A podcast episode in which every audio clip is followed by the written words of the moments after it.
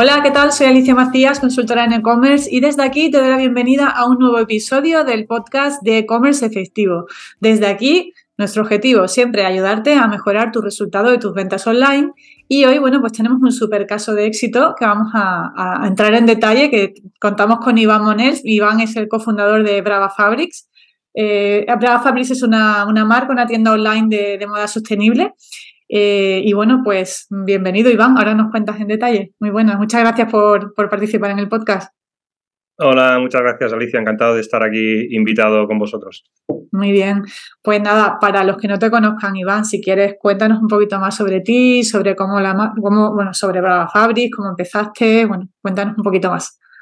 Muy bien, Ah, bueno, os cuento un poco por dónde empezó todo, ¿no? Ah, yo tengo un background de ingeniería, ¿vale? Soy ingeniero informático industrial, ¿no? Entonces, ah, antes de Brava monté un, negocio digital y luego uno de inmobiliario. Y bueno, al final, pues después de dos días de negocio, que la, verdad no, no, no fluctuaron, pues hice un MBA y conocí a mi socio ahí, ¿no? En, en el MBA donde por primera vez tuve educación como de negocio, ¿no? que yo creo que esto fue importante. Y montamos lo que ah, hoy en día, ya han pasado ocho años, es Brava Fabrics. Uh, Brava Fabrics es una marca de moda que usa materiales sostenibles y que hace prendas de ropa para hombre y para mujer. ¿Vale? en el momento en que montamos la marca, nacimos con la idea de lo que ah, se llama ahora uh, Vertical Native Digital Brand, que, parece un rap, que es como las, marcas uh, que nacieron en, el canal online y en las redes sociales, ¿no? Y que hicieron de su primer canal de venta el e-commerce. Esto ahora ya hay mil millones, no es muy, muy habitual, pero en el momento que empezamos nosotros, eso era algo que se empezaba a ver en Estados Unidos, ¿vale? Y ahí nacieron uh, marcas como Alberts, Everlane, que, que, luego incluso alguna ha salido a bolsa, pero que en España realmente éramos pocos los que estábamos como creando una marca desde cero con, ese enfoque digital. luego con el tiempo, pues Brava ha evolucionado de ser una marca de e-commerce a ser una marca de moda en un concepto más, más 360 donde nosotros tenemos pues tres tiendas propias, tenemos 300 tiendas multimarca, vendemos en marketplace, vendemos en e-commerce y de hecho e-commerce hoy en día es un canal más, es un canal importante. De hecho, aún hoy en día es el, que más, el que más vende, pero muy cerca de wholesale. Y hemos entendido que, bueno, que era interesante una marca mm, darle ese enfoque omnicanal 360 porque depender de un solo canal pues tiene bastante riesgo, ¿no? Pero sí que es verdad que nacimos como una marca de e-commerce, es el canal que más tiempo hemos trabajado y quizás el que más experiencia tenemos. ¿vale? O sea, que tuvisteis ahí dos retos cuando empezaste y uno, moda sostenible, porque hace ocho años tampoco se escuchaba tanto, ¿no? El concepto de moda sostenible. Fuisteis quizás de, la, de las marcas pioneras, ¿no? En ese sentido. Y luego además combinarlo con el tema de hacerlo empezando solamente a nivel digital con tienda online, ¿no? Correcto, la moda sostenible al final implica ah, que el, abanico de materiales que puedes utilizar pues se ve reducido, ¿no? Porque no todos los proveedores tienen ah, la misma oferta de productos eh, sostenibles y no sostenibles. Y, bueno, y de saber discriminar lo que es sostenible de verdad y lo que no, que ellos son los buenos, ¿no? Y sí que es verdad que hoy en día hay muchas otras marcas que ya están usando materiales sostenibles como, como nosotros y hay algunas que más grandes que no los usan, pero en una pequeña colección lo usan y le dan mucho bombo marketing para que parezca que lo usan en todas, pero bueno, lo voy a dar nombres. Ah, pero en el momento en que nosotros empezamos a utilizar ese tipo de materiales era algo pues realmente innovador, ¿no? Y ahora pues, yo creo que por, por, eso es bueno, porque al final el, mejor beneficiado es el planeta, ¿no? Que más marcas estén optando por usar materiales pues que usan menos pesticidas ah, o no usan, que no usan pues tal consumo de agua o que no usan derivados del plástico, o sea, hay ah, mil ventajas en, ese tipo de materiales y oye, me alegro de que más marcas estén optando por usarlo, porque al final sí es verdad que son materiales algo más caros, pero tampoco tan más caros. El tema es un tema de, trabajarlo y de encontrar proveedores que sepan trabajar con esos materiales o encontrar formas diferentes de diseñar los productos para poder utilizarlos. ¿no? Eh, al final el precio Uh, hombre, es un poco más caro, uh, pero no, no es algo que te cambie el paradigma. Ya, de todas formas, entiendo que también la gente que compra moda sostenible, como está concienciada con la parte de sostenibilidad, ¿no? Eh, entiendo que es menos sensible al bolsillo, ¿no? Que prefiere pagar un poco más, pero ser sostenible que, que, que, la, que la, gente que va muy supeditada a, al, al, precio, que a lo mejor le, le, da un poco más igual, ¿no? esa parte de sostenibilidad. Sí, a ver, si te doy mi opinión, hay muchos estudios que van en esa dirección de, de, consultoras muy, muy grandes, tipo McKinsey y tal, que han hecho pues sus estudios de mercado y que van en esa dirección, ¿no? Que, que sobre todo el consumidor más joven, pues que está dispuesto a pagar premium por ser sostenible. Pero mmm, lo que pensamos en Brava es que tú tienes que comprar la prenda porque te gusta, no porque es sostenible. ¿Me explico? El, el, lo de sostenible es, es, es el, lo que debería ser el estándar, ¿no? Y, y, -huh. y, la forma que deberían operar todas las marcas. Pero que la prenda te tiene que molar, tiene que ser guay, te tienes que sentir uh, cool con ella, ¿no? Entonces, nuestro enfoque uh, no es una sostenibilidad de básicos, ¿no? En plan, oye, hago básicos muy sostenibles, pero que son prendas un tanto aburridas, te diría, ¿no? Nosotros optamos por el diseño, en nuestro caso sobre todo el diseño gráfico, y, y por la moda. Entonces, son, son prendas que no quiero decir de tendencia, porque somos más una marca lifestyle, pero que sí que hay un componente de diseño muy importante, fabricadas en sostenible, pero que tú compras la prenda porque te gusta la prenda. Vale, y en la parte de fabricación también aplicáis sostenibilidad en, en fabricación eh, de, bueno, local o un poco favorecer también esa parte de ¿no? ahorro de, de, de, de, dióxido de carbono, no de, de, huella de carbono, perdona, eh, sí, fabricando hay, también de forma sostenible o hay de todo. Hay, a ver, al final uh, sí que se, trabajamos con proveedores que tienen certificados de, de, pues oye, de que se de que se trabaja respetando todos los derechos de los trabajadores y tal. De hecho, somos una empresa B Corp que certifica que todos tus proveedores cumplen eso. Como empresa, pues la, hay empresas que se certifican B Corp, pero no son de producto, que son empresas uh -huh. de servicios, donde ese proceso es mucho menos exigente. Pero una empresa de producto, certificarse B Corp, es un hito porque te auditan pues toda tu cadena de valor. Sin embargo, tampoco somos de dogmas de, oye, solo se puede producir de una forma respetuosa con las personas en Europa. ¿va? Eso tampoco es, es, es verdad, uh -huh. ¿no?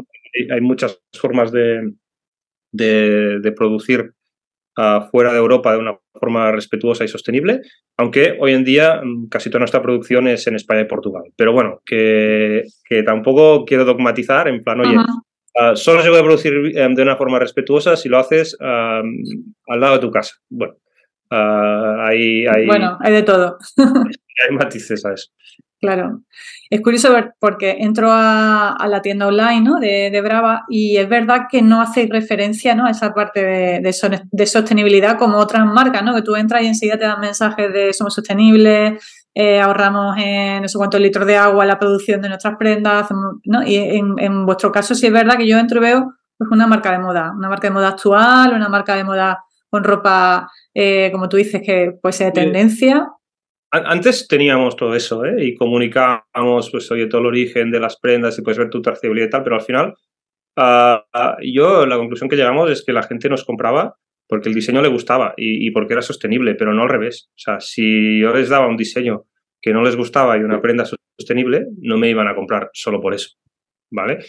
Um, entonces ahí decimos darle una vuelta y, y, comunicar más la prenda y luego el que se interesa en saber su trazabilidad y tal, esa información la tiene, pero uh -huh. uh, de entrada comunicar el producto, ¿no? Uh, es un poco nuestra, nuestra visión. Muchas marcas no tienen esa estrategia ¿eh? y, y, y, siguen pues con un producto pues con menos diseño, pero con materiales muy sostenibles y, súper bien hecho. Uh -huh. uh, y, y, comunican eso. En nuestro caso, uh, para nosotros comunicamos el diseño y en, en, segunda, en, segunda, instancia la sostenibilidad, pero eso no significa que no le demos importancia y que no hacemos ese proceso. Es que a nivel de comunicación creemos -huh. que es más relevante comunicar la parte de diseño. Y que todas las marcas al final tendrían que producir de esta forma. Al final no, no, no quiero ser sostenible para vender más, ¿me explico? Uh, eso tiene que ser como uh, la ética profesional de, de, cualquier marca de moda, porque es que hay formas de hacerlo, ¿no? O sea, es que eso parece como muy obvio, pero uh, yo qué sé, una empresa de pinturas mmm, ¿tiene que tener depuradora porque la obligan? Ostras, no sé. Yo creo que por ética profesional no va a tirar la pintura al río, ¿no? Y, bueno, aunque hay leyes para eso, ¿eh? Pero, pero, ostras, no sé, yo creo que lo de hacerse sostenible como para que te compren pues, me parece un poco, no sé, no, no, Falso. sí.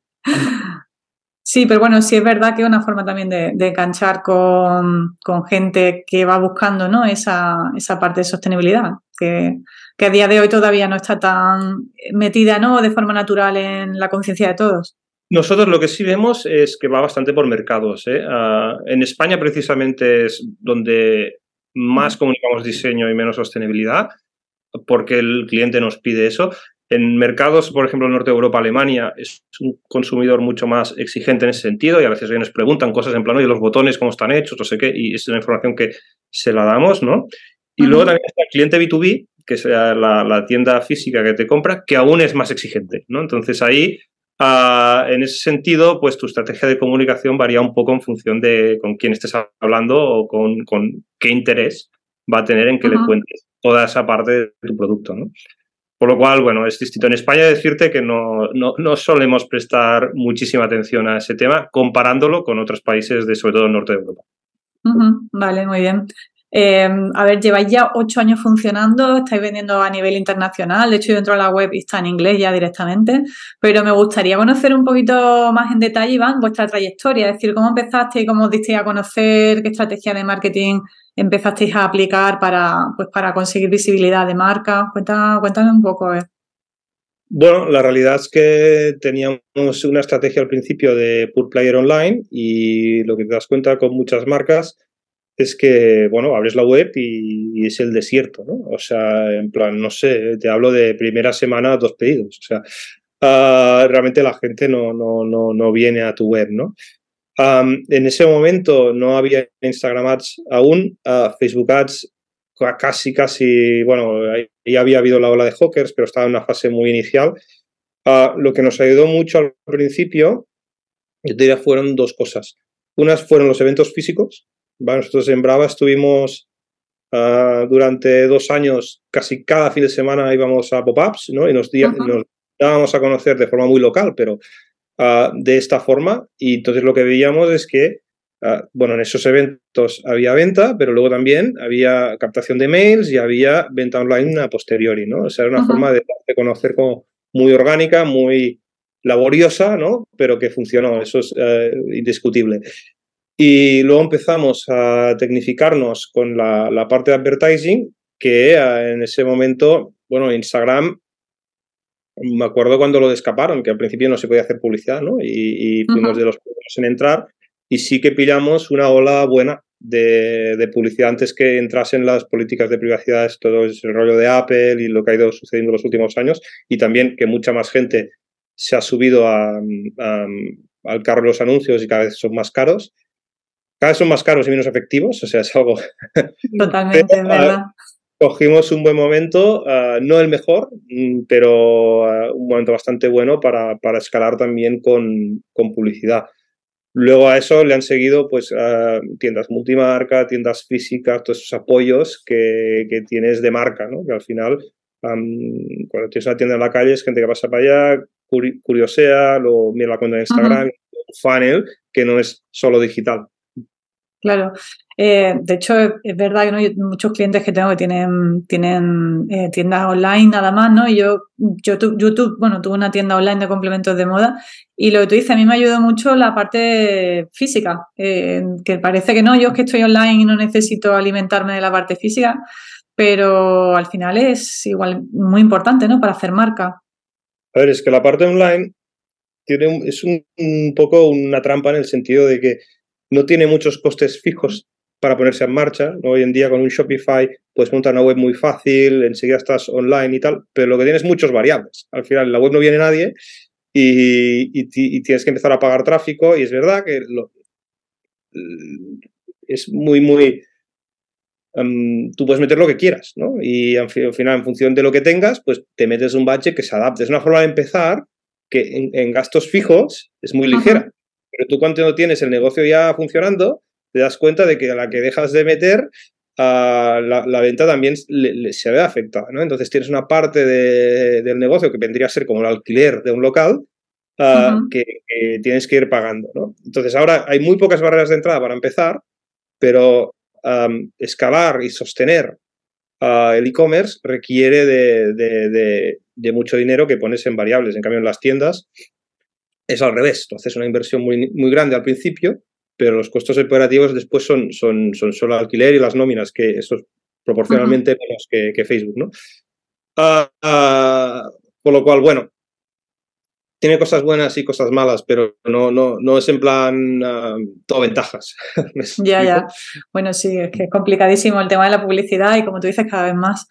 A día de hoy, ¿qué estrategias seguís mm, poniendo en marcha? por ejemplo, en Google, ¿habéis entrado a probar Google? No sé si estáis o no estáis, pero es verdad que la moda se mueve mucho en Instagram, sobre todo, ¿verdad? No sé si... Lo hemos probado muchas veces, sobre todo la parte de shopping, la tenemos ahora por protección de marcas, sobre todo porque al final vendemos a otras webs y, marketplaces y ahí hay competencia por, nuestra marca, ¿no? Eh, la gente mm. puja por nuestra marca, entonces tenemos que estar ahí para ser los primeros. Pero lo que es pura captación, ah, nos hemos encontrado que Google, y hemos probado yo creo otros productos, ah, shopping, smart shopping, eh, display, ah, remarketing, Ah, es poco visual. O sea, al final el formato de shopping o de los banners no mm. permiten vender un producto de moda, ¿no? Entonces, lo que funciona es, oye, si tú vendes las Nike Metcon 3 en el color no sé qué, en talla 42, la gente que busca esto y, por ejemplo, es un marketplace, es súper interesante porque la gente está buscando una referencia concreta y ahí es donde quieres salir primero porque tu, conversión va a ser altísima, ¿no? Lo mismo pasa en Amazon pero no es una buena red, creo yo, para descubrir marcas, ¿no? Porque no es lo suficientemente visual. Entonces, Google invertimos, pero solo protección de marca. Probamos Pinterest, ah, pero no nos funcionó. De hecho, me consta que a muy poca gente le está funcionando Pinterest. Y, mi lectura hoy en día, después de muchas cosas, te hablo de que hemos WeTransfer, es que Meta, aún todas las limitaciones de, privacidad que han tenido y tal, está muy por encima de, cualquier otra red. Sé que hay buenos casos de éxito en TikTok, ah, pero tienen que ser, no es el caso de Brava, tienen que ser marcas muy dirigidas a público muy joven y dar muy con la tecla en contenido y tal. Pero hay gente que está monetizando bien TikTok, aunque creo que hubo un momento dulce de oportunidad en TikTok que ya no estamos ahí, que los CPMs eran muy baratos, que casi no había gente anunciándose y que por volumen, aunque el algoritmo no fuese tan inteligente, era tan barato salir que, que funcionaba, pero eso duró muy poco. ¿eh? Y TikTok está casi en CPMs de Facebook, entonces, bueno, a nosotros lo que mejor nos funciona a nivel captación digital es, es, es, Meta. luego también la parte de marketplaces, que también es bastante interesante.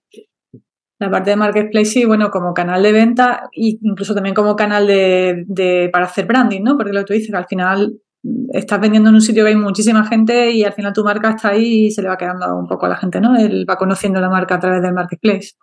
Correcto, de hecho nosotros esto lo medimos y vemos, por ejemplo, de la gente que nos compra en Zalando, cuánto luego repiten en, Brava. Eso lo hacemos vía un formulario, una encuesta, que decimos, oye, ¿dónde nos has conocido? Y nos damos cuenta, por ejemplo, que mucha gente termina comprando en Brava y no se ha visto primero en Zalando. Y también debe suceder al revés, ¿eh? nunca sabes exactamente ah, cómo, cómo, interaccionan los canales, pero ah, son otras vías de captación como más orgánicas que, bueno, hay que estudiar porque el modelo puro de publicidad ah, está muy complicado desde hace mucho tiempo. Mm. Sí, totalmente. ¿Marketing de influencers hacéis? Lo probamos mucho. Te diría que hicimos más de al igual hicimos cerca de 500 influencers en un par de años. creemos que ha ido un poco de capa caída eso porque por las restricciones del propio Meta. al final ah, la difusión orgánica en Instagram ha ido bajando mucho. Los influencers se basaban en difusión orgánica y, además mm, han subido los precios. O sea, los influencers piden más dinero porque han entrado marcas grandes en, el juego de los influencers, piden más dinero y tienen menos difusión que antes. Entonces, ah, oye, hay marcas que están haciendo influencers, que están escalando bien y les funciona bien, ¿eh? pero mi percepción es que no es el mejor momento para, influencers por, todo lo que ha ido sucediendo, por la subida de precios y es que tienes más por tienes menos por más dinero. Claro, claro, sí. Em, vale, entonces, a ver, estrategias de captación, básicamente Meta, ¿no? Eh, ¿Qué tipo de estrategia hacéis en Meta? ¿Hacéis...? De entrada os diría que no tengas una estrategia de captación pura de digital. Esto yo creo que es mi principal mensaje, ¿no? Eh, que se abra un poco la mente y lo que jugamos en Brava es, oye, Meta es un canal de adquisición, es uno que es 100% digital, pero canales de adquisición, ah, pues hay muchas cosas en el terreno en el terreno omnicanal, ¿no? Y hay mucha venta que me viene de gente que me ha visto en una tienda en Zurich, multimarca. ¿va? Entonces, eh, los, los, digitales, pues tendemos a pensar solo en los canales digitales, pero creo que tiene una perspectiva más holística, más 360, más de toda la vida. Eh, en ese sentido es muy beneficioso. Pero sí, de los canales digitales que mejor nos funcionan, aparte de email marketing, claro, es la, es la parte de Meta. Bueno, o sea, email marketing es como posterior, ¿no? Primero gasto y luego gasto tráfico, digamos, ¿no? Y luego gasto email. Sí. ¿O hacéis alguna estrategia enfocada a gastar email? de, de emails fue en, en, los markets, en los eventos físicos, donde teníamos un formulario, donde podían poner su email. O en las tiendas físicas también estoy captando mails. O sea, cuidado, volvemos otra vez al paradigma de que... A la tienda, a la parte física, claro. Exacto, de que para tener emails tengo que hacer anuncios. Bueno, uh, sí, no. Bueno, claro, sí, sí, si eres creativo y te apoyas mucho en el canal físico, claro, ahí tienes también capacidad para, para crecer. ¿Cuál es a nivel de, bueno, a nivel conversión? Entiendo que también habéis ido trabajando, tenéis Shopify, ¿no? De, como plataforma. Eh, ¿Qué retos os habéis ido encontrando para mejorar la conversión de, la, tienda online? Bueno, yo es un dato que siempre pongo, es como la, mucha gente lo tiene como la, métrica North Star, ¿no? Que le llaman, de, del e-commerce. Yo ah, soy de los pocos que me la cojo siempre con pinzas, porque el tema de la conversión puede depender de la cantidad de publicidad que mandas, de si es tráfico caro o si es tráfico barato. Si mandas tráfico ah, barato, pues luego convierte peor. Te puede depender del stock que tienes de producto, de la oferta, de la colección, de, ah, de si tienes una oferta, no tienes una oferta, de si eres una marca de tickets de 150 euros o eres una marca de tickets de 30 euros. O sea, hay tantas variables que además varían cada día que ah, no, no, no tiendo mucho a, darle excesiva importancia, ¿vale? sí que me fijo mucho más, por ejemplo, en los euros invertidos en publicidad versus el revenue, que vendría a ser el ROAS, o en métricas más, un punto más vivo, ¿vale? ¿Para qué me sirve la conversión también? Ah, lo que sí me sirve es para detectar si de repente hay un problema grave, ¿no? En plan, ¿qué ha pasado? Obviamente tenemos SX y ahora estamos en menos X pues oye, mm, cuidado, se ha roto algo la web o tenemos un producto que está muchos puntos destallados en las primeras posiciones, ese tipo de cosas. Pero como métrica de benchmark, en plan mi conversión es esta, la tuya es esta, yo es que no creo que sirve para nada, porque es que cada empresa es un mundo y, también depende de las devoluciones, ¿no? Que si al final eh, conviertes pero no te devuelven, ah, pues no sé, no... Y eso al igual muchos e-commerce managers y tal me ponen la cruz por decir esto, pero no es una métrica a la, que le dé excesiva importancia. Para mí es una métrica de soporte, pero no es una métrica Northstar. de hecho, cuando solemos mm, hacer mejoras en la web, ah, lo hacíamos vía IBTs ¿no? y medimos una métrica en concreto. Por ejemplo, estoy mejorando algo en la página de producto, en lugar de mirar la conversión de la web, cuando hago esa mejora, que depende de mil millones de cosas, ah, lo que hago es bueno, montar una, una versión de la página de producto A y una B que corren a la vez y luego miro, de hecho no miro la conversión, voy a mirar seguramente el número de add to cars o el número de tiempo en la página de producto, lo que sea, ¿no? Entonces, yo creo que la forma de medir cómo evolucionas la web no es mirar la conversión, es mirar en cada etapa donde estás aplicando una mejora cómo te está funcionando. Eso debería traducirse en una subida de la conversión al final, pero si cambias otras variables, como por ejemplo meter un descuento o, cambiar la naturaleza del tráfico, pues al igual la conversión mm, te lía, ¿no? Porque, oye, he hecho una mejora y me ha bajado la conversión. Bueno, pues puede ser. Bueno, claro, sí. Mm, yo tengo algún cliente que ha posicionado muy bien un post de blog que no está orientado a conversión ha subido muchísimo tráfico, pero la, tasa de conversión la ha hecho bajada en, en picado. En SEO, claro, en SEO todo eso también es súper relevante, ¿no? Claro. Sí. No te he preguntado, Iván, ¿trabajáis el SEO? lo trabajamos hace un tiempo con un enfoque long tail, en plan, sobre todo en, temas de sostenibilidad, camisa sostenible y tal. Pero la verdad es que no lo trabajamos con una agencia casi un año entero, con un poco de paciencia y tal, y vimos eh, muy pocos resultados. Entonces eh, cancelamos el proyecto porque yo creo que al final ya hay marcas que han hecho una apuesta en SEO muy contundente, que, que es un mercado difícil de meterte y en la moda es muy difícil también, ¿no? Porque ya hay mucha competencia por las palabras.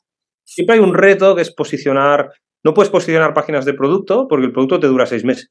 Claro. Luego hay, nueva colección y ese producto muere, ¿no? Entonces, tienes que posicionar páginas de categoría y, bueno, la estrategia fue por ahí, pero la verdad es que no, no vimos muy buenos resultados y la agencia de, con la que trabajamos creía que lo estamos haciendo todo bien, yo creo que trabajaron ellos también muy bien, pero la percepción que llevé es que, que el, volumen de long tail era pequeño y el general era demasiado competitivo, entonces no, nunca llegamos a, a traccionar bien. De hecho, estoy viendo en Senras, así rápidamente, la Prodandáis y casi todo el tráfico viene de la marca, de Brava. Es una pasada, por ahí tenéis mucho tráfico de todo el branding que habéis trabajado. Claro, ahí, ahí exacto. Hay mucha gente además que al igual ve los anuncios en Instagram, pero luego te busca por Brava en Google, ¿no? Y eso es súper habitual, lo, lo, hacemos todos, ¿no?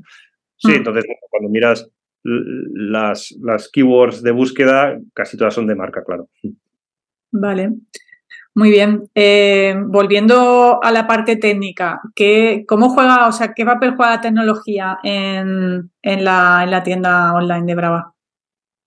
¿Qué papel Es decir, te pregunto, no, eh, bueno, en el futuro, eh, por ejemplo, inteligencia artificial, con todo lo que está saliendo, que, que, que de hecho, bueno, pues con ChatGPT, con todo lo que ha salido de traducciones y tal, ¿cómo estáis aprovechando esa parte de avances tecnológicos para mejorar vosotros también la, tienda online? Yo estoy bastante metido en temas de ya, casi de hobby, pero la verdad es que sigo todas las novedades. A ver, actualmente nosotros lo estamos utilizando ah, para traducciones de producto, que has comentado, que lo hacemos ah, vía Google Sheets con un conector en ChatGPT, que luego supervisan una empresa de traducciones, pero que solo supervisa. Me explico ya, ¿no? Esto un paso. Y, mm, y luego también lo estamos utilizando bastante para crear los textos del email marketing, en algún caso también de las descripciones de producto. Y, ahora creo que viene una nueva ola con una cosa que ha salido ayer, eh, que se llaman los agentes, y creo que finalmente tendremos ya la posibilidad de, integrar un chat en, eh, para atención al cliente en la web, pero un chat que funcione. ¿Vale? Porque todas las experiencias. El, problema será mm, que la concepción que tiene la gente de los chatbots en la web es muy mala en general, ¿no? Y, de repente yo creo que habrá buenas oportunidades ahí de, tener un self-service increíble, ah, en dudas, temas con tu pedido, ese tipo de cosas. Ah, pero que la, preconcepción que tiene la gente es de que eso no va a funcionar. Y incluso, incluso por teléfono. ¿eh? Ahí ya, creo que la parte de, operaciones de, de, atención al cliente Ah, habrá pasos de gigante muy pronto, pero que se tendrá que luchar con que la gente es reticente a hablar con la máquina. ¿no? Cuando piensas en una llamada con un bot, lo primero que te imaginas es pulse el uno si quiere hablar con no sé Vale, pues no, eso ahora va a funcionar bien, pero ah, bueno, tenemos que luchar con eh, todas esas creencias preconcebidas que, por una razón, ¿eh? pues que no funcionaban bien hasta ahora. Estaba mirando qué, chat utilizáis vosotros ahora mismo de atención al cliente, porque no, tenemos ah, porque no me gusta cómo funciona. Entonces había... Gorgias, ¿no? Sale aquí uno. Sí, esto es más, eh, más que un chat, es como unas fax. No, realmente no hay, no hay, una, no hay un chat. No tenéis un chat para... vale, vale, vale. No os lo digo porque, por ejemplo, yo entrevisté hace tiempo ya a, eh, al CEO de, Octane, ¿no? Que es un, chat que lo conoces que, que, tiene, vamos, tiene bastantes posibilidades, ¿no? Pero quizás le falta esa parte de, está todo muy como muy programado, ¿no? ¿Qué necesita? Tengo, pero quiero saber dónde está mi envío. Bueno, pues te digo tal. Eh, yo creo esa frescura, ¿no? Eh, exacto, yo creo que eso es lo que, lo que va a cambiar, que ahora va a ser una conversación normal. No, no, no selecciona opciones, no sé qué, ahora no está la opción que yo quiero, por qué hago, y que termina siempre con el hablar con una gente, ¿no? Ah, yo creo que ahora va a haber una conversación normal como la que tendría con un humano. Ah, y, esa información cada vez será más, más, más correcta, ¿no? O mm. más acorde a lo que contestaría una persona y la gente va a empezar a usarla. Veremos. Ah, hay que haber ese cambio de paradigma. Yo, yo ya estoy empezando a hablar mucho con chatbots, pero porque soy como un early adopter de todo eso, pero al resto del mundo le costará un poco. Veremos.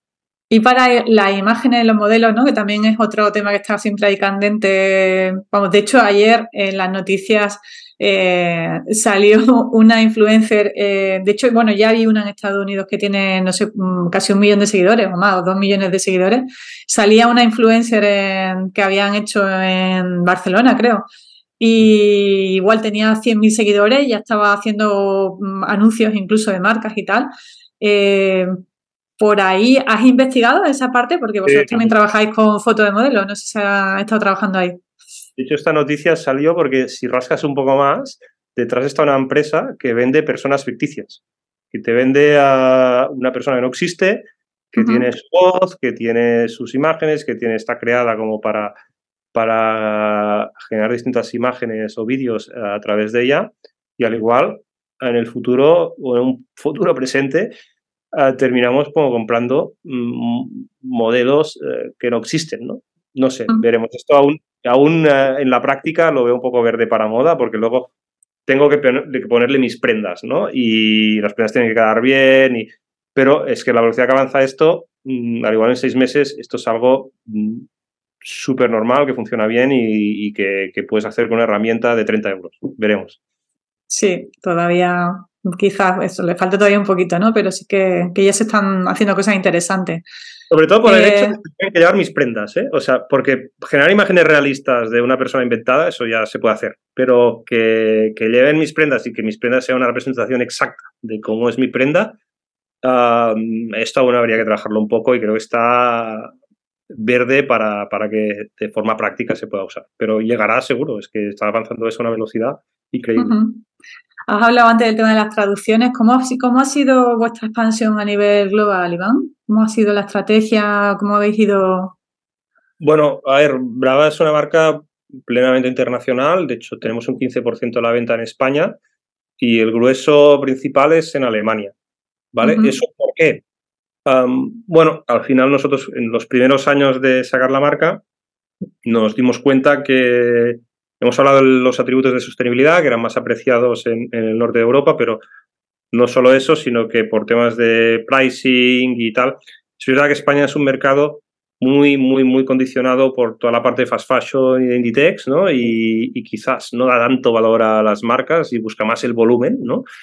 Ah, y nos dimos cuenta de que el producto era más fácil de vender en, en otros países. Entonces la expansión fue internacional por, por, por demanda de, o sea, por los resultados eran mejores, ¿no? Al final se, se hacían pruebas en publicidad, en, llegamos a tener campañas hasta mundiales, hemos hecho anuncios en Indonesia, eh, y, y, al final tú valoras qué te cuesta el impacto, cuál es la conversión, cuál es la ratio de evolución, cuál es la cesta media, y te saben que hay unos mercados que son más atractivos que otros.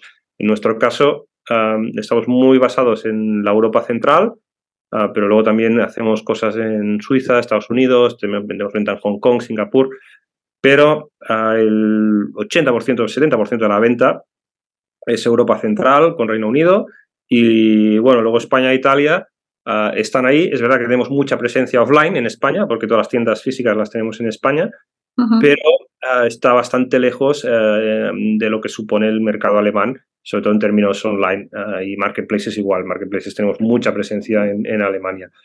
Yo creo que el producto ahí encaja mejor que en España, sea por el estilo, por el precio, por los atributos, por la parte de sostenibilidad, pero es más fácil vender una brava en Alemania que venderla en España. Esto es así. Vale, interesante. O sea, que hicisteis como testeo de, de mercados, ¿no? Cuando empezasteis con la Publi, ¿la web la tenéis en inglés ya directamente cuando empezasteis? Sí, hace mucho tiempo que la tenemos trilingüe, está en inglés, español y alemán pero bueno, se puede hacer estos tests teniendo la web solo en inglés. Solo en español, claro, no sirve nada. Pero en, si la tienes en inglés, muchas marcas mm, son grandes, operan millones de euros y tienen la web solo en inglés. ¿eh? También depende un poco de tu cliente ah, y de lo que vendas. Me explico, ah, hay productos que seguramente ah, pueden estar vinculados a un, a un, nivel de educación no tan alto como el que tienen nuestros clientes y al igual no hablan también inglés. Eso puede pasar, pero no uh -huh. es nuestro. Vale, muy bien. Y bueno, entiendo que no, no, he llegado a entrar en las redes sociales, pero entiendo que vosotros ya sois 100% internacionales y, y, os dirigís en inglés o, bueno, la abuela tenéis... Desde el día uno. De hecho, hay esa limitación en Instagram que no tiene idiomas, ¿no? Entonces, una cuenta solo mm. se comunica en... Digo en Instagram porque esto en Facebook existía una solución para sí. poder comunicar desde la misma cuenta en distintos idiomas, que se llama Global Pages, algo que ahora ya es súper del pasado. Pero Instagram ya nació siempre de esta forma, entonces, como tuvimos que decir desde el principio y ya desde el primer día teníamos un enfoque muy global, la hicimos en inglés desde el primer día. Al principio, cuando estás empezando, es verdad que era un poco pretencioso, es verdad que no conectas igual con tu comunidad, eso es verdad, no somos mm. una marca de comunidad, como puede ser un Blue Banana, un Sansaru o, o, o un Nude Project, ¿no? Esto, esta mm. gente comunica en español porque tiene una estrategia de comunidad y una comunidad es más fácil construirla en local. Bueno, ¿vale? fíjate que Blue Banana ya creo, creo que eso lo, antes hacían español o español-inglés y creo que ahora ya es solo inglés. ¿Han dado el paso? Ah, pues mira, no, no lo Creo sabía. Que sí. sí. sí, algunas veces lo, lo, los he mirado, ¿no? En algún curso que he impartido y tal, lo he puesto de ejemplo, digo, mira, ya directamente en inglés. Pero es verdad que han tenido una evolución, no, no ha sido directamente. Bueno, ya, deben estar vendiendo una parte importante fuera mm. y pues el paso, pero su, sí. su estrategia es distinta a la nuestra. Puede, mm. digamos, una comunidad local Sí, y de... voy a saturar España, ¿no? Y voy a abrir 15 tiendas en España, ¿no? De todas esas marcas que te contaba que se, va, se basan en comunidad. Nosotros no somos una marca que se base en comunidad, no uh -huh. es más branding, producto, es un enfoque distinto al, al suyo. ¿Y la logística cómo la habéis trabajado, Iván? Bueno, ya, ya, ya, hace muchos años que, bueno, al principio trabajamos en ese almacén que estoy ahora, que esto ya es historia del pasado, y hace muchos años que vimos que eso de la ropa ocupaba mucho espacio y nos migramos a, un partner que se llama MIT, que está aquí en Barcelona, que tiene servicios de almacén, entonces hay una comunicación y una integración tecnológica con ellos y ellos uh, almacenan nuestro stock y, y, envían. A nivel partners logísticos tenemos un montón y al final te das cuenta que no hay uno bueno para todo. O sea, al final, el, el yo qué sé, el, el, UPS es muy bueno en internacional y en temas de cross-border y tal, pero luego en España es carísimo. O el, te das cuenta que cada, o al revés, ¿eh? habrá partners que son muy buenos en España, pero luego la parte internacional la subcontratan, o el tema aduanero es todo manual. Um, pues con el tiempo hemos ido encontrando nuestro pool de, de couriers que uh -huh. dan servicio a distintos países. Y, por ejemplo, en el caso de Reino Unido, uh, está partido en dos. Y si es de menos de 135 libras, no hay gestión aduanera, lo lleva un partner, si es de más, lo lleva otro. O sea que finalmente vas encontrando, um, vas encajando y vas viendo tu, tu, estructura perfecta de couriers. También te digo, nos fue un poco la mano, llegó un momento que casi teníamos un courier por país y eso tampoco teníamos volumen para poder hacer eso. Entonces tiramos ¿Pero tenéis atrás. almacén en, en el no. destino o no?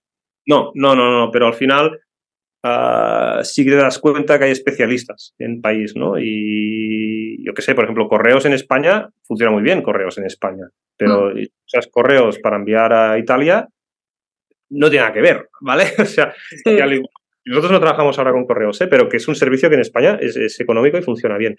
Por lo que, uh, bueno, te das cuenta que no, no hay uno bueno para todo.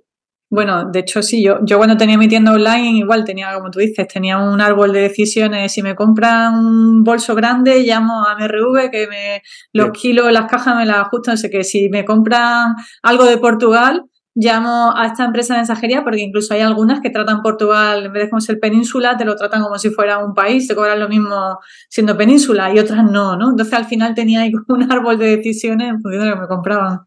Sí, sí, esto de, dentro de Iberia, pero la que lo mueves mundialmente y claro. la tengo que enviar um, a Taiwán, ¿vale? Pues bueno. Claro, madre, madre mía. Sí, Ahí sí. cada país es una historia. Muy bien. Eh, ¿Cuáles dirías tú los que han sido los principales retos a los que te has enfrentado para, para llegar a, al crecimiento que ha tenido Brava actualmente?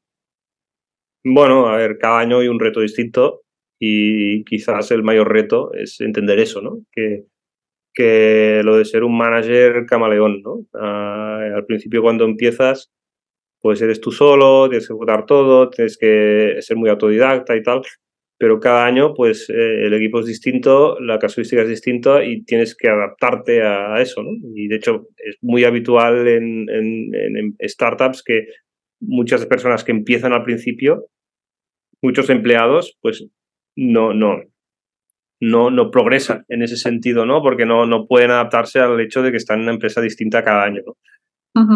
hombre, te diría que quizás mi principal reto ha sido en esto, ¿no? De que, pues al igual yo seguiría cómodo con, con la startup del año 2, 3, ¿no? Que era muy ejecutar y muy aprender y muy... Y ahora mi rol es completamente distinto, ya no puedo hacer eso, no tengo que hacer eso, ¿no? Y pues tienes que ir adaptando tu... tu aprender a, a ser un manager distinto cada año. Claro, además que mm, tienes perfil, ¿no? Venías de un perfil técnico, eh, luego el MBA te ayudó a meterle la parte de, ¿no? de gestión em, empresarial y, luego, mm, em, em, no sé cuánto empezasteis, pero a día de hoy, ¿cuánto, cuántos sois? Ahora somos eh, unas 15 personas más el equipo. personas. O sea, que también tienes que tener ahora una parte de gestión de, recursos humanos, ¿no? De equipo. O sea, que, tienes que ir en continuo crecimiento, ¿no? A nivel profesional, continuo crecimiento. Mm, correcto y luego la parte técnica, vamos, y luego la parte de la inteligencia artificial, que, que, que sí es parte técnica, pero que cada día van surgiendo cosas nuevas y tienes que estar súper pendiente, además que se nota que te gusta y, eso también, bueno, al final eso también es valor añadido para tu empresa. Sí, hombre, al final, pues eh, mi background técnico está ahí, ¿no? Y siempre intento, pues, estar muy al día de, antes, pues también estuvo en todo el tema del blockchain y tal, de entender cuál será la siguiente gran cosa en el mundo tecnológico. ¿no? Eh, pues yo creo que estamos ante ahora una revolución casi tan, probablemente veremos, no, tendremos que verlo en 10 años, pero tan importante creo yo como la de Internet, ¿no? Ah, que va a cambiar muchísimas cosas, va a ser un cambio de paradigma a todo nivel. Y bueno, lo que decimos siempre cuando hay una tecnología de este, de este tipo es que a corto plazo la sobrevaloramos pero las infravaloramos a largo plazo. ¿no? Entonces, nuevamente hay, un hype al principio, que creo que ahora estamos un poco en ese hype, y es probable que luego venga una bajona, pero que poco a poco luego eso vaya calando ¿no? Y, termine teniendo un impacto brutal a largo plazo. Cuando salió Internet, nadie pensó que íbamos a comprar hamburguesas por Internet. Es el día a día, ¿no? Entonces, pero eso ha tardado 20 mm, años. Por lo cual, ah, yo creo que va a suceder algo parecido, ¿no? Que estamos en un momento bastante de hype, pero que eso ha llegado para quedarse y que poco a poco vamos a ver que eso ah, tendrá un impacto en el día a día de las empresas, seguro. Muy bien. ¿Cómo ves a Brava Fabri dentro de un año, dos años? Es decir, ¿qué objetivos tenéis ahí? Porque tenéis mucha presencia a nivel internacional, estáis en marketplaces, en tiendas físicas. Eh, ¿Cuáles son los siguientes retos que, que tenéis marcados? En realidad ahora tenemos una ruta bastante, ah, no te voy a decir cómoda, pero una ruta bastante sin, sin ajetreos, ¿no? O sea, al final ah, tenemos una estrategia que ya nos creemos, unos canales, una marca, ¿vale? Y se trata de ir cada año haciendo lo mismo un poco mejor, ¿no? Al final no tenemos planes de crecimiento hiper locos del 200%, yo creo que la es una marca que ya estando en 5 millones este año va a ir creciendo más 30% poco a poco y, y financieramente consolidados que eh, eh, pelotazos muy rápidos, ¿vale? Ah, en ese sentido, yo creo que cada vez somos más, eh, no, voy a, no, voy a, decir pyme, pero bueno, a veces la palabra pyme está como desmerecida y a mí me parece pues que tiene mucho mérito lo que hacen todas las pymes de ese país. O sea, que yo creo que eso va a hacer de tener crecimientos sostenibles que 30% eh, el interés compuesto es la fuerza más poderosa del universo. ¿no? Dicen, no, pues si creces el 30% durante cuatro años, te plantas en 25 millones y, es una cifra muy, muy buena. Yo creo que tenemos que ir por ahí. Eh, pero cambios estratégicos radicales ah, no los tenemos en mente ni explorar muy distintos. Yo creo que se trata ahora de menos innovación y más buena gestión. Estamos en esa etapa de la compañía, ¿no? y, controlar mucho las finanzas, controlar mucho los márgenes, controlar mucho que el producto siga siendo ah, el, que quiere nuestro cliente y estar como muy, muy centrados en, mantener el, el ritmo, ¿no? Y mantener el, el estándar, ¿no? En lugar de reinventar cosas nuevas. Yo, al final cuentas de que hay momentos de todo. bueno, claro, además que ya habéis crecido a nivel, pues, le puedo preguntar a otra marca em, que, esté en otro momento, ¿no? Y me puede decir, pues mi objetivo es vender a nivel internacional. Vosotros que ya estáis vendiendo prácticamente omnicanal y, y en todas las plataformas, ¿no? En las que se pueda vender. Que la, base es que ah, tampoco puedes pasarte de sobre innovar o dos, o dos, y hemos cometido ese error en el pasado, de sacar demasiados proyectos, ¿vale? Al final, cuando empiezas a abrir proyectos, proyectos, cada vez que abres un proyecto estás ahí sacrificando parte de tu equipo, espacio mental, recursos económicos y, tienes que ser capaz de, ejecutarlo bien, ¿no? Y a veces más proyectos no significa ir mejor. Ah, eh, se trata de hacer los que tocan y hacerlos bien, ¿no? Y yo estamos más en, esa etapa, ¿no? En, vale, tenemos una base ya sólida de, marca, de producto, la estrategia es buena, tenemos ya personas muy, muy buenas en el equipo. ¿Cómo conseguimos eh, ese 30% al año con rentabilidad que al cabo de cuatro años nos coloca ah, en otro nivel, ¿no? Y, y, mi mentalidad va más por ahí. Por eso yo no sé si es de startup, pues de pyme o de qué es, pero Yo te diría que es más de pyme, ¿no? Porque las startups muchas veces hasta que crece, ¿no? Eh, digamos que los, beneficios ¿no? no le dan tanta importancia a tener buenos beneficios, sino a crecer, ¿no? Sí, pero también el contexto económico actual ah, no está para ir levantando rondas de inversión y menos una marca de moda, ¿vale? Yo, mm, mi visión es que una marca de moda mm, tiene que ganar dinero, ¿vale? Ah, tarde o temprano, o sea, no puedes mm. estar perpetuamente levantando rondas, llevamos ocho años. Entonces, Te iba a preguntar, ¿habéis tenido rondas de inversión vosotros? Sí, hemos tenido rondas, ah, muchas pero pequeñas, ¿vale? Nada, nada muy, muy, muy, muy destacable. Pero, mm, y son necesarias al principio porque al final de la nada es difícil pues ah, financiar todo el stock que tienes que tener, marketing, etcétera. Pero ah, tampoco queremos sobreapalancarnos en, en, abrir rondas, pero a cambio de perder dinero, pero crecer más. ¿vale? o sea, si, cogemos dinero, capital otra vez, ah, que es posible, pero será para un proyecto que tenga mentalidad escalar en evita, no escalar en pérdidas. Vale, muy bien. Eh, estamos llegando al, final del, episodio. Eh, siempre me gusta pedir, bueno, con todo lo que hemos hablado, un resumen. La gente que nos escucha es gente que tiene tiendas online principalmente eh, algunos, muchas veces mucha gente del sector de la moda. ¿Qué tres recomendaciones darías a esos emprendedores que están empezando a, dar sus primeros pasos con, el, con un e-commerce de moda? Mira, yo os diría primero focus en el producto y en la marca, lo principal.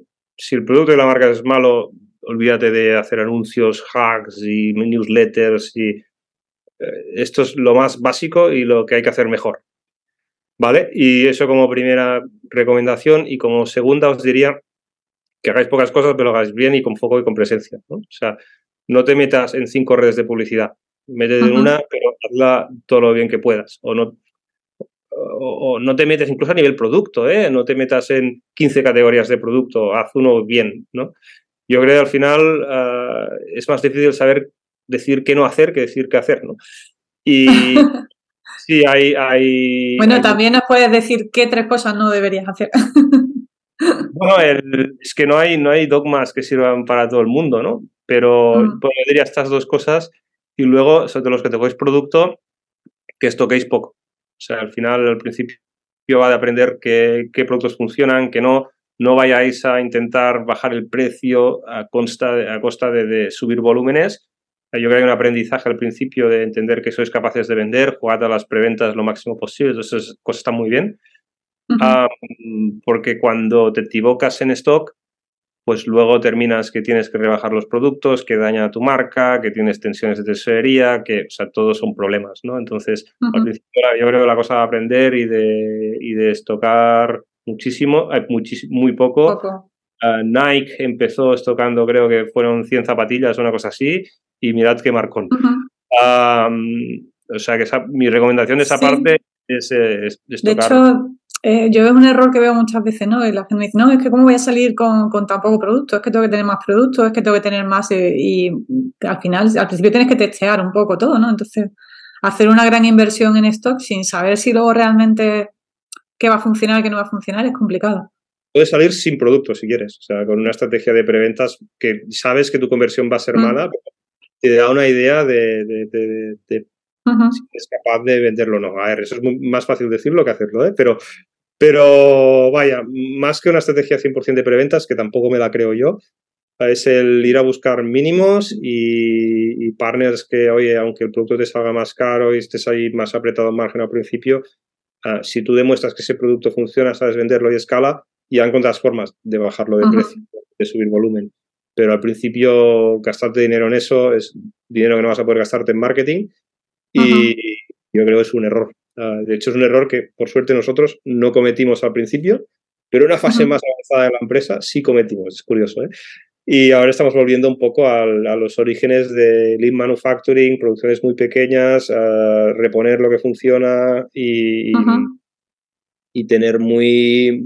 intentar detectar lo más rápido posible qué referencias van a funcionar y cuáles no. Porque no hay nadie que tiene la bola mágica. Y claro. la, opinión que uno tiene pocas veces es lo que realmente termina sucediendo. Vale. ¿Y a nivel de marketing digital, alguna recomendación?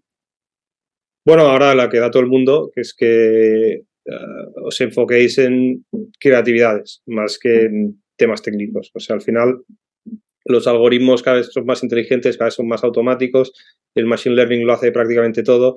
Antes eso iba de setear las campañas perfectas con la audiencia, testear mil cosas y tal. Ahora casi todo el proceso es automático. Entonces lo que marca la diferencia es la creatividad. Mm, yo creo que hay que acotar poco los algoritmos, darles audiencias grandes, multitud de placements que hagan, te tengan todas las herramientas posibles y centrarse en hacer la mejor creatividad, teniendo antes un buen producto, ¿eh? porque esto es la... Eh, el producto teletienda, ¿no? que es el mal producto con mucho marketing, ah, yo no, no creo que sea sostenible ni escalable. Pero si ya tienes un buen producto, pues bueno, centrarme mucho en, testear creatividades más que en temas puramente técnicos. La tendencia que hay ahora. Muy bien. Pues nada, Iván, muchas, muchas gracias por, compartir tu tiempo con, la audiencia. Eh, bueno, las, bueno, te voy a decir coordenadas digitales. entiendo que te mueves mucho en LinkedIn, pero bueno, si, Sí, soy distintas personas en función de la red. El Instagram es un fotógrafo submarino. El ah, LinkedIn, el LinkedIn hablo mucho de e-commerce y de IA y Twitter, la verdad es que, o X, perdona, sobre todo. en redes. Vale, pondré también en la dirección de, de Brava Fabrics para quien quiera curiosear. Tenéis unos diseños, unas cosas muy chulas, la verdad. Así que, que, bueno, nada, darte las gracias y, la enhorabuena también, ¿no? Porque me parece, ¿no? Una labor que ocho años tampoco son tantos, ¿no? Para tener una marca, eh, son muchos y son pocos, ¿no? Es decir, que, hay, teniendo en cuenta toda la, todo el sector de la moda, que hay tanta competitividad, ¿no? Y tantas marcas, pues yo lo veo como muy complicado, o sea que también aprovecho y, te doy la, la enhorabuena porque me parece que habéis hecho una labor ahí súper buena. Muy bien. Vale, pues muchas gracias. Encantado de haber estado aquí hoy y, nada, espero que haya servido de algo a mi chapa de una hora. Seguro que sí, muy útil. Muchas gracias, Iván. Estamos en contacto. Hasta aquí el episodio de hoy. Muchas gracias por estar ahí. Como siempre, pues agradeceré una valoración positiva, un feedback por vuestra parte en cualquiera de las plataformas y mm, invitaros también a que me sigáis en Instagram, que me sigáis en el canal de YouTube, que tengo también muchos videotutoriales, que, bueno, pues que consumáis los, los, todos los recursos que tengo a vuestro alcance. También tengo algunos que son, eh, bueno, por supuesto, servicios para, para ayudaros también en estrategia. Y, también pues, muchos recursos que algunos son gratis, otros son de pago, pero todos creo que son útiles o eso espero. Ese es el feedback que me transmití. Y, bueno, pues eh, seguimos en contacto y nos vemos en el próximo episodio. Chao, gracias.